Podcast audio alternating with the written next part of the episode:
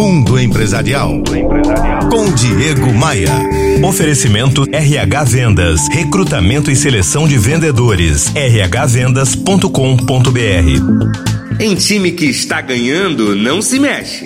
Para você, essa afirmação é certa ou errada?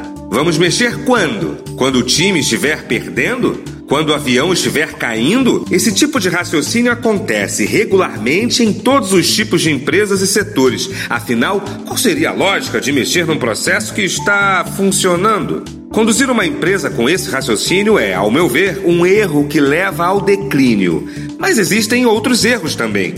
Tem o erro da comunicação, geralmente identificado quando na empresa há excesso de reuniões e um volume muito baixo de troca de ideias e opiniões entre os setores. Quando um gestor permite a criação de feudos, ele partidariza a empresa, criando uma rivalidade desnecessária. Tem também o erro da megalomania. É isso mesmo é quando alguns gestores se julgam a quarta pessoa da Santíssima Trindade, não dando ouvidos à opinião e conselhos dos colaboradores, pares, colegas, clientes, fornecedores.